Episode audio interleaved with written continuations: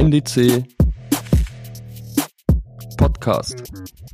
Zeitdiagnosen zu Antisemitismus und Rechtsextremismus. Was denkst du, ist dieser Attentäter ein Einzeltäter gewesen oder muss man das differenzierter sehen? Zum einen ähm, ja, gibt es wissenschaftliche Diskurse, da komme ich vielleicht gleich drauf. Zum anderen gibt es dann aber auch natürlich strafrechtliche Diskurse als auch ähm, ja, am Tattag selber ist natürlich die Frage total relevant, ob es noch eine zweite Person gibt, äh, die auch mit Waffen herumläuft und versucht, ähm, Menschen zu töten.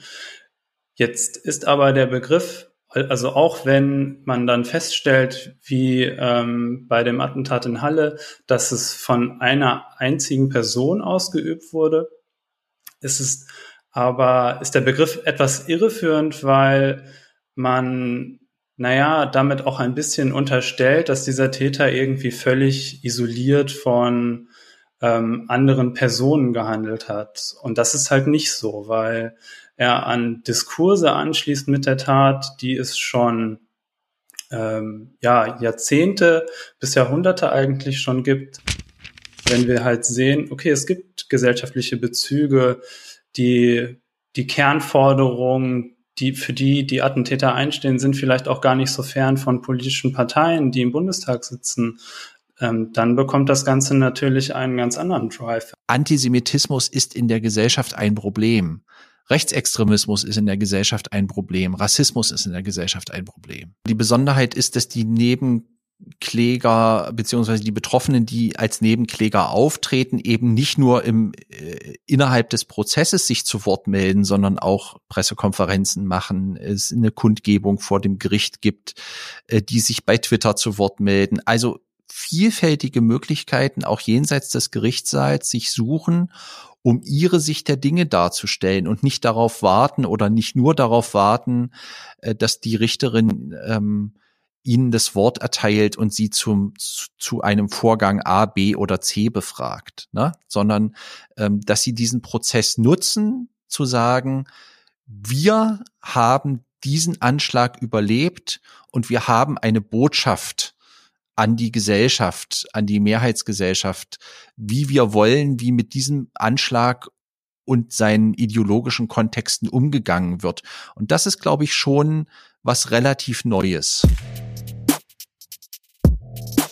Hallo und herzlich willkommen zu unserem Podcast Zeitdiagnosen zum Thema Antisemitismus und Rechtsextremismus. Am 9. Oktober dieses Jahres hat sich der Anschlag in Halle das erste Mal gejährt. Dabei hat ein 29-jähriger Mann versucht, am höchsten jüdischen Feiertag, dem Yom Kippur, in eine Synagoge einzudringen. Im Laufe des Tages und seiner Tat tötete er dabei zwei Menschen.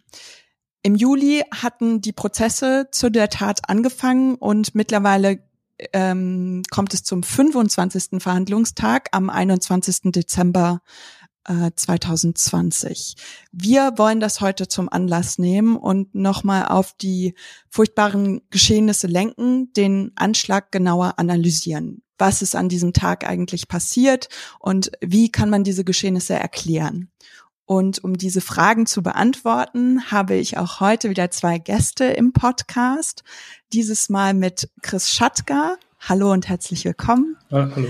Äh, er hat Soziologie an der Universität Bielefeld studiert und promoviert am Hamburger Institut für Sozialforschung und ist da Mitglied in der Forschungsgruppe Makrogewalt. Und er hat kürzlich einen Aufsatz veröffentlicht mit dem Titel Halle Saale, 9. Oktober 2019, Protokoll eines Anschlags.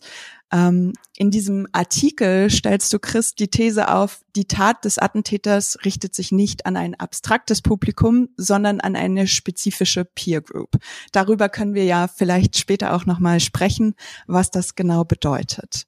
Und außerdem mit uns ist wieder David Begrich, Mitarbeiter bei der Arbeitsstelle Rechtsextremismus beim Miteinander e.V. in Magdeburg. Hallo David. Hallo, schönen guten Tag. Ich bin Anna Hoffmeister und moderiere das Ganze heute und möchte gleich mal überleiten zu David. Wir haben jetzt schon davon gesprochen, äh, in den kommenden Tagen wird der Prozess voraussichtlich enden. Kannst du uns noch mal einen Überblick geben, was ist da eigentlich passiert und ähm, wie ist der Prozess bisher verlaufen? Also am 9. Oktober vergangenen Jahres gab es äh, diesen Anschlag in Halle an der Saale, als ein äh, Täter aus Sachsen-Anhalt versucht hat, mit einem selbstgebauten oder mit mehreren selbstgebauten Waffen in die Synagoge einzudringen und Menschen zu erschießen. Er ist dann an der Tür der Synagoge gescheitert, weil die Tür den Schüssen standgehalten hat. Äh, das war ein großes Glück, glaube ich, weil sonst hätte es ein im wahrsten Sinne des Wortes Massaker gegeben an Jüdinnen und Juden, die sich an diesem Tag, dem jüdischen Feiertag Yom Kippur, in der Synagoge zum Gottesdienst versammelt hatten. Das hat er offenkundig gewusst und ähm, diesen Tag auch bewusst ausgewählt. Und er ist dann, nachdem er in die Synagoge nicht eindringen konnte, hat er zwei Menschen erschossen, ähm, ist eingedrungen in einen Dönerimbiss auf der Ludwig-Wucherer Straße. Das ist eine große verkehrsreiche Hauptstraße in Halle an der Saale. Äh, und hat dort um sich geschossen, hat einen Menschen erschossen ähm, und unmittelbar in der Straße der Synagoge hat er auch eine Frau erschossen, die dort vorbeigegangen ist und ihn angesprochen hat und ihn ziemlich deutlich ihr Missfallen über das, was er dort tut, geäußert hat. Und diese beiden Menschen mussten sterben. Ähm, und dieser Anschlag hat bundesweit und wahrscheinlich auch darüber hinaus wirklich eine Schockwelle ausgelöst ähm, hinsichtlich der Frage der Möglichkeit eines solchen rechtsextrem und antisemitisch motivierten Anschlages. Und der Prozess läuft jetzt seit Sommer vor dem Landgericht Magdeburg. Und an dem Prozess oder am Verlauf des Prozesses ähm, ist, glaube ich, aus meiner Sicht zumindest besonders bemerkenswert, dass es zwei Kontinuitäten im Prozess gibt, nämlich einerseits eine vor allen Dingen von der Nebenklage geforderte und auch betriebene Dethematisierung des Täters, also nicht seiner Tat und seiner Tatmotive, aber seine des Täters und seiner Selbstinszenierung auf der einen Seite. Und auf der anderen Seite die Tatsache, dass die Überlebenden, Betroffenen dieser Tat sich im Kontext des Prozesses in, in einem großen Ausmaß äh, Raum genommen haben, von dem zu berichten und zu erzählen, was sie erlebt haben und wie sie die Tat wahrnehmen. Ähm, das ist, glaube ich, schon eine Besonderheit, die sonst in Strafprozessen nur am Rande stattfindet. Und ich glaube, das hat sehr viel mit der strategischen Nebenklageführung zu tun. Dazu kommen wir dann vielleicht noch. Das ist sozusagen der Stand der Dinge. Und am 21. Dezember soll das Urteil verkündet werden. Die Plädoyers sind gelaufen, sowohl äh, der Nebenklage, der Verteidigung und so weiter. Und jetzt wird das Urteil erwartet. Mhm. Dankeschön. Äh, Chris, ich würde mal auf dich leiten wollen. Du sprichst in deinem Aufsatz, den ich eben erwähnt habe, mhm. davon, dass der Täter die Tat in allererster Linie an ein konkretes Publikum richtet. Ähm, wer ist dieses Publikum? Ähm, bei diesem Publikum handelt es sich einerseits um ja Mitglieder, die auf speziellen Internetforen unterwegs sind. Ähm, diese sogenannten Imageboards das sind zunächst einmal jetzt von der Form her Internetforen, die so aussehen wie Gästebücher, wie man die früher kannte, die man auf Webseiten, ja, auf so Familienwebseiten, sage ich mal, irgendwie integriert hat. Aber dort hat sich in den Jahrzehnten, die es diese Foren halt schon gibt, ein, eine bestimmte Sprachkultur entwickelt, die sehr stark auf Memes basiert. Also es wird mit Phrasen, werden gesellschaftliche Diskurse ähm, mit zum Beispiel Filmen auf eine gewisse Art vermischt, aber man findet dort auch vermehrt Aufrufe zu Gewalt als auch rechtsextreme Inhalte, frauenfeindliche Inhalte. Und ähm, der Attentäter hat sich auf diesen Foren bewegt und versucht auch, ähm, ja, während der Tat mit dem Livestream eigentlich dieses Publikum zu adressieren, in, indem er zum Beispiel in einem Öffnungsstatement, kann man sagen, auch sich selbst als ähm, Nutzer dieser Foren ähm, darstellt. Mhm. Also gibt es eigentlich ein sehr konkretes Publikum, an den er sich gewendet hat, an die, das er sich gewendet hat? Und ähm, wie steht es denn aber mit der Öffentlichkeit drumherum? Also Leute wie du und ich und David und äh, die eben von dieser von dieser Tat lesen. Ist das auch ein Ziel, äh, das er hat oder hatte? Hm. Also ich denke mal, dass es da definitiv mehrere Adressatenkreise gibt. Also einmal diese, diese Kommunikation, äh, einmal auch die äh, Menschen, die diese Kommunikationskultur irgendwie betreiben, potenzielle Nachahmer. Er sieht sich halt auch selbst als so ein Nachahmer, kann man sagen, da es ja schon mehrere Anschläge vor dem Seinen gegeben hat in dem halt auf diesen Imageboards die ähm, Taten angekündigt wurden und auch, es Verweise untereinander gibt, aber Adressat sind natürlich auch ähm, ja die Menschen, die er als Opfer ausgewählt hat, also Jüdinnen und Juden in Deutschland, dass die sich hier nicht sicher fühlen können. Ähm, und ich denke mal auch, dass es darum geht, halt Mensch, die, die Mehrheitsgesellschaft als solches zu adressieren, um auf Missstände, die er halt wahrnimmt, ähm, um auf diese hinzuweisen. Mhm. Ähm, nach deiner Ansicht äh, ist diese Tat auch äh, ein Ausdruck einer Inszenierung eines Idealbilds äh, der, der eigenen Person, also des Täters. Mhm. Ähm, was für ein Bild hatte der Täter denn von sich selber?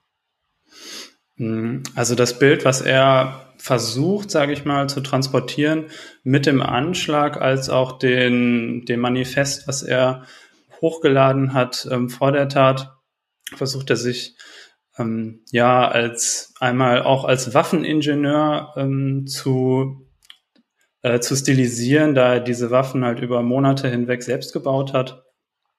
Andererseits ähm, versucht er aber auch, sich so ein bisschen selbst als Opfer darzustellen, weil er halt wahrnimmt, dass ähm, ähm, weiße Männer, wie er das jetzt sagen würde, benachteiligt sind ähm, und er halt auch einer, ähm, ja, von einer jüdischen Weltverschwörung überzeugt ist.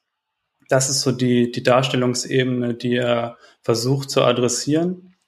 Und er möchte sich halt auch, ja, als ähm, erfolgreicher Attentäter, könnte man sagen, zu stilisieren in dieser Tradition, die schon vier weitere ähm, vor ihm halt vorgegeben haben. Tradition finde ich eigentlich ein gutes Stichwort. Ähm, bezüglich der Diskussion um einen Einzeltäter. Das ist, glaube ich, auch die Frage, die beim Prozess oft gestellt wurde oder die Öffentlichkeit interessiert, inwiefern das ein Einzeltäter ist. Und ähm, ich würde dir gerne die Frage zurückgeben und äh, fragen, was denkst du, ist dieser Attentäter ein Einzeltäter gewesen oder muss man das differenzierter sehen?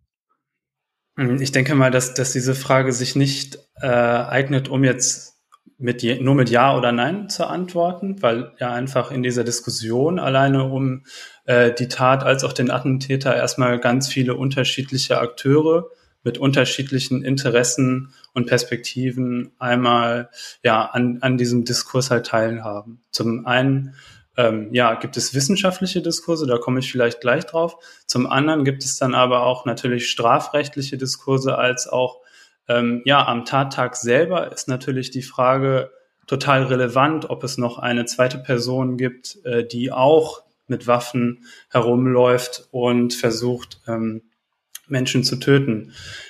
Jetzt ist aber der Begriff, also auch wenn man dann feststellt, wie ähm, bei dem Attentat in Halle, dass es von einer einzigen Person ausgeübt wurde, ist es aber ist der Begriff etwas irreführend, weil man, naja, damit auch ein bisschen unterstellt, dass dieser Täter irgendwie völlig isoliert von ähm, anderen Personen gehandelt hat. Und das ist halt nicht so, weil er an Diskurse anschließt mit der Tat, die es schon ähm, ja, Jahrzehnte bis Jahrhunderte eigentlich schon gibt. Ähm, es eine Vernetzung sozusagen über das Internet gibt, in dem er sich selbst halt auch in eine Serie von ähm, anderen Attentätern ähm, stellt. Und deshalb ist es ja ein bisschen irreführend da eigentlich von Einzeltäter zu sprechen, weil es eben mehrere Bezüge gibt ähm, zu anderen Personenkreisen. Nur dass es halt in dem Fall von Halle sehr, ähm, äh, sehr bemerkenswert ist, dass diese Art der Vernetzung halt jenseits von Face-to-Face-Kommunikation stattfindet, sondern vor allem über Internetforen, auf denen anonym äh, kommuniziert wird. Wenn man jetzt fallvergleichend sich das nochmal anschaut und das mit anderen sogenannten Einzeltätern ähm, vergleicht, fällt dann doch schnell auf, dass auch konkrete Personen eigentlich an den Taten teilweise beteiligt sind, weil sie dann einmal ideelle Unterstützung ähm, leisten, aber auch äh, materielle, dass sie zum Beispiel Waffen oder ähnliches Material für Anschläge ähm, besorgen. Ich glaube, es lohnt nochmal eine Unterscheidung zu machen zwischen der juristischen Debatte um Einzeltäterschaft und der politischen Debatte um Einzeltäterschaft. Und wenn man einen Augenblick lang auf die politische Debatte schaut, dann stellen wir eben fest, dass es in der Geschichte des rechten Terrorismus eine sich lange Zeit durchziehendes Deutungsmuster ist, zu sagen, rechte Attentäter sind Einzeltäter. Ähm, und das hat politisch bestimmte Konsequenzen. Das hat nämlich die Konsequenz, dass ähm, rechte Attentate oft aus ihrem politisch-ideologischen Kontext, also der Ideologie des Rassismus, der Ideologie des Rechtsextremismus, der Ideologie des Antisemitismus, in einer gewissen Art und Weise herausgelöst werden, auch aus der Kontinuität dieser, dieser Ideologien herausgelöst werden und die Einzeltäterschaft oder die These von der Einzeltäterschaft auch oft dazu hergenommen wird, um den Täter und den Tatkontext zu pathologisieren. Das heißt also zu sagen, jemand war geisteskrank oder jemand hatte psychische Probleme oder äh, jemand hatte eine Kommunikationsstörung und hat eben äh, zu dieser Gewalt gegriffen als Ausdruck einer Persönlichkeitsstörung. Und das hat den Vorteil, in Anführungsstrichen, ähm, dass man dann, wenn, wenn man diese Tat als Einzeltat eines Kranken, eines Verirrten, eines äh, psychisch Labilen darstellt, wie wir das in der Vergangenheit immer wieder erlebt haben im Kontext von rechtsextremen äh, Taten, dann muss man über die Inhalte, für die die Täter stehen, nicht sprechen. Ja, also der Täter hat ja ein, ein Bekennerschreiben oder ein Manifest veröffentlicht, in dem er bestimmte antisemitische und rechtsextreme Weltbilder wiedergibt. Wenn man die Tat und den Täter psychologisiert oder pathologisiert, ähm, dann wird tendenziell jedenfalls ähm, über die ideologischen und politischen Hintergründe nicht gesprochen. Und das ist ein Problem, weil wir ja in Deutschland, nicht nur in Deutschland, sondern weltweit, es inzwischen mit einer wirklich einer Kontinuität von rechtsextrem motivierten Attentaten zu tun haben, die ideologisch sich immer wieder aufeinander bezogen haben ja, in der Vergangenheit. Also, ich sag mal, der Anschlag von Christchurch, ähm, oder gehen wir in die 90er Jahre zurück, ähm, der Anschlag von Oklahoma City mit ähm, Timothy McVeigh etc. Also es gibt eine lange zurückreichende Linie von Attentaten von rechts, ähm, die aber nicht im öffentlichen Bewusstsein sind oder oft nicht im öffentlichen Bewusstsein sind. Das ist anders als beispielsweise im Falle des Linksterrorismus in Deutschland, wo es eine klare gesellschaftliche Erzählung, auch eine klare Bildsprache gibt über die Rote Armee-Fraktion und ihre, ihre Morde. Das ist im öffentlichen Bewusstsein präsent. Wenn man jetzt Leute auf der Straße fragen würde zum Thema Rechtsterrorismus, würde vielen vielleicht noch der nationalsozialistische Untergrund NSU einfallen, aber viel mehr eben auch nicht. Und das hat viel damit zu tun, dass es eben ähm, eine Frage der Wahrnehmung, der gesellschaftlichen und politischen Wahrnehmung ist, werden die Motive von rechten Attentätern auch als politische Motive ernst genommen und wahrgenommen oder werden sie pathologisiert und individualisiert? Chris, siehst du das genauso? Muss man das, diese Tat eher in einen sozialen Kontext stecken, anstatt das zu sehr zu psychologisieren oder? Hm. Ja, auf jeden Fall. Ich denke, wenn wir das nur äh, versuchen, sage ich mal, äh, psychologischen Dispositionen zuzurechnen, dann kapitulieren wir ja auch ein bisschen einfach vor dieser, vor dieser Gewaltform.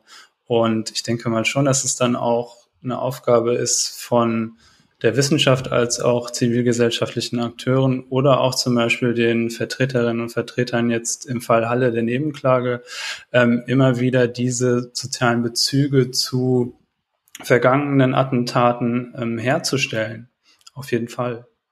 Ist es eine Form der Entlastung, wenn man versucht, den Täter permanent zu psychologisieren und zu sagen, ja, der hatte halt eine Macke, so nach dem Motto? Ja, natürlich, weil man sich dann auf gesellschaftlicher Ebene damit gar nicht erst befassen muss, weil ähm, dann stellt man fest, ah ja, okay, der, der war verrückt und dann kann das normale Leben weitergehen. Aber wenn wir halt sehen, okay, es gibt gesellschaftliche Bezüge, die, die Kernforderungen, die, für die die Attentäter einstehen, sind vielleicht auch gar nicht so fern von politischen Parteien, die im Bundestag sitzen, ähm, dann bekommt das Ganze natürlich einen ganz anderen Drive, wenn man darüber nachdenken muss. Und vielleicht noch eine Notiz zu, ähm, zu wissenschaftlicher Forschung, die sich gerade mit dieser Frage auseinandersetzt, ähm, wie häufig denn nun psychische Dispositionen, psychologische Dispositionen und Krankheitsbildern bei Terroristen vorkommen. Und die stellen fest, dass ähm, da, dass es nur ähm, bei manchen Krankheitsbildern minimal häufiger ist als bei der Normalbevölkerung. Also das einfach über psycho psychologische Dispositionen zu erklären, ist viel zu einfach. Und selbst wenn sie vorhanden sind, ähm, können wir damit immer noch nicht erklären, wie die Attentäter eigentlich ihre Opfer auswählen. Und da kommen wir dann auch selbst, wenn ähm, sogenannte Einzeltäter nachweislich äh, psychologisch krank waren, müssen wir dann immer noch darüber reden, an welchen ähm, gesellschaftlichen Diskursen sie eigentlich anknüpfen mit ihren Taten. Mhm. Ich würde gerne nochmal auf den Punkt der Berichterstattung kommen und der Öffentlichkeit im gesamten um, die jetzt stattgefunden hat über den Prozess und die Frage stellen an euch beide, inwiefern ist es denn sinnvoll und in welchem Maß über die Tat zu sprechen und sie zu thematisieren? Ja, ich glaube, es ist schon notwendig, über die Tat äh, zu sprechen und sie auch zu thematisieren, aber es ist eben eine Frage, wie das geschieht. Ähm, und da will ich mal eine Beobachtung ähm, zum Besten geben, die ich jahrelang gemacht habe, wenn ich Prozesse gegen ähm, in Anführungsstrichen normale neonazistische Gewalttäter beobachtet habe. Also wo es jetzt nicht um einen Attentat geht, sondern um ähm, Gewalttaten. Ja, ähm, und da sieht man in der Berichterstattung ganz oft, dass im Mittelpunkt der Berichterstattung und des, des öffentlichen Interesses die Tat, aber auch der Täter steht. Also die Berichterstattung aus dem Gerichtssaal konzentriert sich in der Vergangenheit bei solchen Dingen sehr stark auf die Frage, ähm, was hat den Täter motiviert, ähm, welche Persönlichkeitsstruktur hat er, vielleicht auch, welche biografischen Dispositionen und Voraussetzungen sind gegeben, ähm, dass solche Taten passieren. Und das sorgt einfach dafür, diese Konzentration auf den Täter oder wir nennen das auch eine täterzentrierte Berichterstattung, die sorgt einfach dafür, dass die Betroffenen von neonazistischer Gewalt aus dem Blick geraten und im wahrsten Sinne des Wortes ähm, so in so einem toten Winkel sind und eigentlich stumm bleiben müssen, ähm, weil sie als aktive handelnde Akteure nicht so wirklich vorkommen, sondern nur als Opfer. Und deshalb ist es auch so wichtig, hier auf die Sprache zu achten. Also natürlich sind sie Opfer einer Gewalttat, aber sie sind eben darüber hinaus ja auch handelnde Menschen ihrer eigenen Interessen. Und das Wort Opfer hat im Deutschen natürlich auch immer so einen Beigeschmack oder einen Nebenklang von Passivität. Ja, ähm, ein Opfer kann sich nicht wehren, ein Opfer äh, ist sozusagen zurückgeworfen auf, auf die Passiva. Und ähm, wenn man sprachlich und inhaltlich anders guckt und sagt, man spricht nicht von Opfern, sondern man spricht von Betroffenen.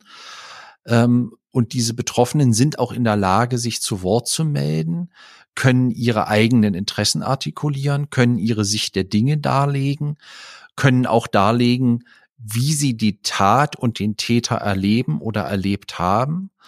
Ähm, dann dreht sich die Perspektive auch in der Öffentlichkeit um ja, äh, dann haben wir es mit einer anderen Situation zu tun. Dann geht die Berichterstattung und die öffentliche Diskussion weg von der Zentrierung auf die Frage der sozialen oder psychischen Disposition des, des Täters und der Tat, auch weg von der Frage, welche Interessen verfolgt eigentlich der Täter damit, dass er die Tat begeht, aber anschließend sich natürlich auch, das haben wir ja vor Gericht auch gesehen, in Szene setzt, also äh, in der Art und Weise, wie er, wie er vor Gericht agiert, wie er spricht, äh, wie er sich verhält. Das ist ja auch der Versuch einer Inszenierung, einer Inszenesetzung. Ähm, und insofern spielt die Frage der Öffentlichkeit eine sehr zentrale Rolle für die Frage, wie wird in Zukunft mit der Tat und mit möglichen Nachfolgetaten umgegangen? Ja, also der Täter, das hat Chris ja schon gesagt, verfolgt ja das Ziel, ein Publikum zu adressieren. Er sitzt ja nicht im stillen Kämmerlein und und spinnt Gold, äh, Stroh zu Gold, äh, sondern er adressiert ein Publikum auch über die unmittelbare Tat hinaus ähm, und möchte mutmaßlich zumindestens Nachfolgetaten äh, initialisieren, möchte sich selbst als Vorbild darstellen. Und wenn das in der Öffentlichkeit, zumindestens in der Berichterstattung und der öffentlichen Debatte an irgendeiner Stelle durchbrochen wird, ähm, dann ändert das die Perspektive auf den Täter und die Tat. Chris, wie siehst du das? Hat sich da, muss sich da etwas ändern? Hm, ich, ich denke, dass es vor allem auf das Wie erstmal ankommt. Also wie wird darüber berichtet, wie sprechen Menschen darüber. Aber der, ähm, der grundsätzlichen These, dass ähm, Betroffene, sage ich jetzt mal, in der Berichterstattung, dass denen zu wenig Aufmerksamkeit äh, geschenkt wird, der, dem würde ich auf jeden Fall unterstreichen. Ähm, und man muss vielleicht dann auch noch einmal erwähnen, dass ähm, beim ersten Prozesstag der Attentäter ja über seinen äh, Anwalt ähm, verlauten ließ, dass äh, die anwesenden Medien doch gerne ähm, sein, sein Bild halt unverpixelt zeigen können und ihm auch im vollen Namen ähm, nennen können. Manche Medien haben das, glaube ich, gerne aufgenommen und hätten das wahrscheinlich sowieso schon getan. Und ähm, setzen ihn dann, ja, man muss sagen, in Szene und packen dann vielleicht die Berichte oder Reportagen, die sie an, äh, anfertigen, dann auch hinter eine Paywall. Ähm, aber andere Medien haben sich auch konkret dagegen gestellt und haben gesagt, gerade aus diesem Grund machen wir das nicht. Also ich glaube, da geht es eben ganz zentral auch um so etwas wie Bildsprache. Ja, also äh, der Täter nutzt den Gerichtssaal oder wollte den Gerichtssaal nutzen, um sich selbst darzustellen, ähm, auch um seine Tat darzustellen und seine Tatmotivation darzustellen.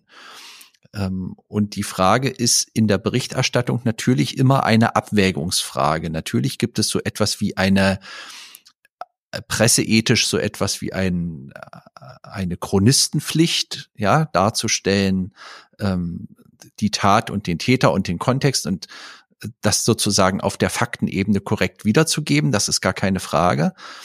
Aber die Gratwanderung in der medialen Berichterstattung beginnt, glaube ich, dort, wo es darum geht, äh, wie Chris das gesagt hat, wie viel Bildmaterial, also wie viel Abbild von dem Täter und der, äh, und der Intention seiner Selbstinszenierung multipliziere ich dadurch, dass ich ihn unverpixelt zeige, dass ich seinen Namen äh, ähm, immer wieder abdrucke, dass ich vielleicht auch seine Gesten, ähm, mit denen er sich vor Gericht präsentiert, wiedergebe etc. Das ist, glaube ich, eine Frage, für die dieser Prozess sehr viel stärker als der vorhergehende NSU-Prozess sensibilisiert hat. Ich will noch mal daran erinnern, als der NSU-Prozess begann, gab es einen Bericht über Beate Zschäpe in der Bildzeitung, der sie im starken Maße dämonisiert hat, ja, ähm, ihr aber auf der anderen Seite durch diese Form der Dämonisierung auch eine wahnsinnige Reichweite der Selbstdarstellung eingeräumt hat, um die die Betroffenen des NSU-Prozesses mühsam kämpfen mussten. Und ich glaube, dass der wesentliche Unterschied zwischen dem NSU-Prozess, also in der öffentlichen Wahrnehmung zwischen dem NSU-Prozess und dem Prozess in Magdeburg zum Halle-Anschlag darin besteht, dass die Nebenkläger, äh, die zum Teil die äh, auf der strategischen Ebene die gleichen Personen sind, die auch den NSU-Prozess, äh, die neben im NSU-Prozess die Nebenklage geführt haben, von Anfang an darüber reflektiert haben, zu sagen, wie kann man es erreichen, dass die Bühne der der Prozess ist auch eine Bühne, dass die eben nicht nur dem Täter gehört, sondern dass auch über den strafprozessualen Rahmen der Repräsentanz der Betroffenen hinaus es eine Öffentlichkeit gibt, in der die Betroffenen eben nicht nur Einlassungen machen dazu, was sie an dem Tag erlebt haben oder welche Wahrnehmungen sie haben, sondern sie auch als Menschen mit ihrer gesamten Persönlichkeit in die Öffentlichkeit treten, im wahrsten Sinne des Wortes sichtbar werden mit einem mit einem Gesicht, mit einer Erfahrung, auch mit Emotionen. Und das ist, denke ich, auch eine Form der öffentlichen Bewältigung oder Bearbeitung dieses Anschlages, ja? Es ist nochmal eine andere Form, sozusagen den Fokus wegzunehmen äh, vom, äh, vom, vom Täter sozusagen. Ähm, ist das eine Besonderheit? Weil, also was ich jetzt meine, ist, dass es sind ja, soweit ich weiß, über 40 Nebenkläger zugelassen, Nebenklägerinnen. Äh, ist das eine Besonderheit für diesen Prozess? dass da eben so viele Menschen auftreten in der Nebenanklage? Nee, das ist keine Besonderheit, aber die Besonderheit ist, dass die Nebenkläger beziehungsweise die Betroffenen, die als Nebenkläger auftreten, eben nicht nur im äh, innerhalb des Prozesses sich zu Wort melden, sondern auch Pressekonferenzen machen, es eine Kundgebung vor dem Gericht gibt, äh, die sich bei Twitter zu Wort melden. Also vielfältige Möglichkeiten auch jenseits des Gerichtssaals sich suchen, um ihre Sicht der Dinge darzustellen und nicht darauf warten oder nicht nur darauf warten, äh, dass die Richterin ähm, ihnen das Wort erteilt und sie zum, zu einem Vorgang A, B oder C befragt, ne? sondern ähm, dass sie diesen Prozess nutzen, zu sagen, wir haben diesen Anschlag überlebt und wir haben eine Botschaft an die Gesellschaft, an die Mehrheitsgesellschaft, wie wir wollen, wie mit diesem Anschlag und seinen ideologischen Kontexten umgegangen wird. Und das ist, glaube ich, schon was relativ Neues. Mhm. Ähm, dieser Prozess geht ja jetzt voraussichtlich zu Ende und trotzdem wird die Tat ja in die in der Geschichte weiter sozusagen bestehen bleiben. Und äh, ich würde euch gerne noch die Frage stellen, wie geht es jetzt nach diesem Prozess, auch wenn es die Verurteilung des Täters gab, weiter? Ich denke mal, dass der Prozess auch gezeigt hat, welche Leerstellen eigentlich bei dem BKA zum Beispiel vorhanden sind, also in rein inhaltlicher Form, dass dort ähm, ähm, ja ähm, jetzt im Zeugenstand saßen ähm, Kriminalbeamte, die dann am 1. Oktober 2019 ihren Dienst begonnen haben und dann direkt in äh, Vermerke schreiben durften für eine solche riesige Ermittlung. Ähm, und da haben viele von denen leider ein ähm, ja, schwaches Bild abgeliefert, um das nochmal, um das vielleicht ein bisschen freundlich zu formulieren. Aber die Frage, die sich dann doch anschließt, ähm, ist, naja, warum wird sich denn keine Expertise woanders hergesucht?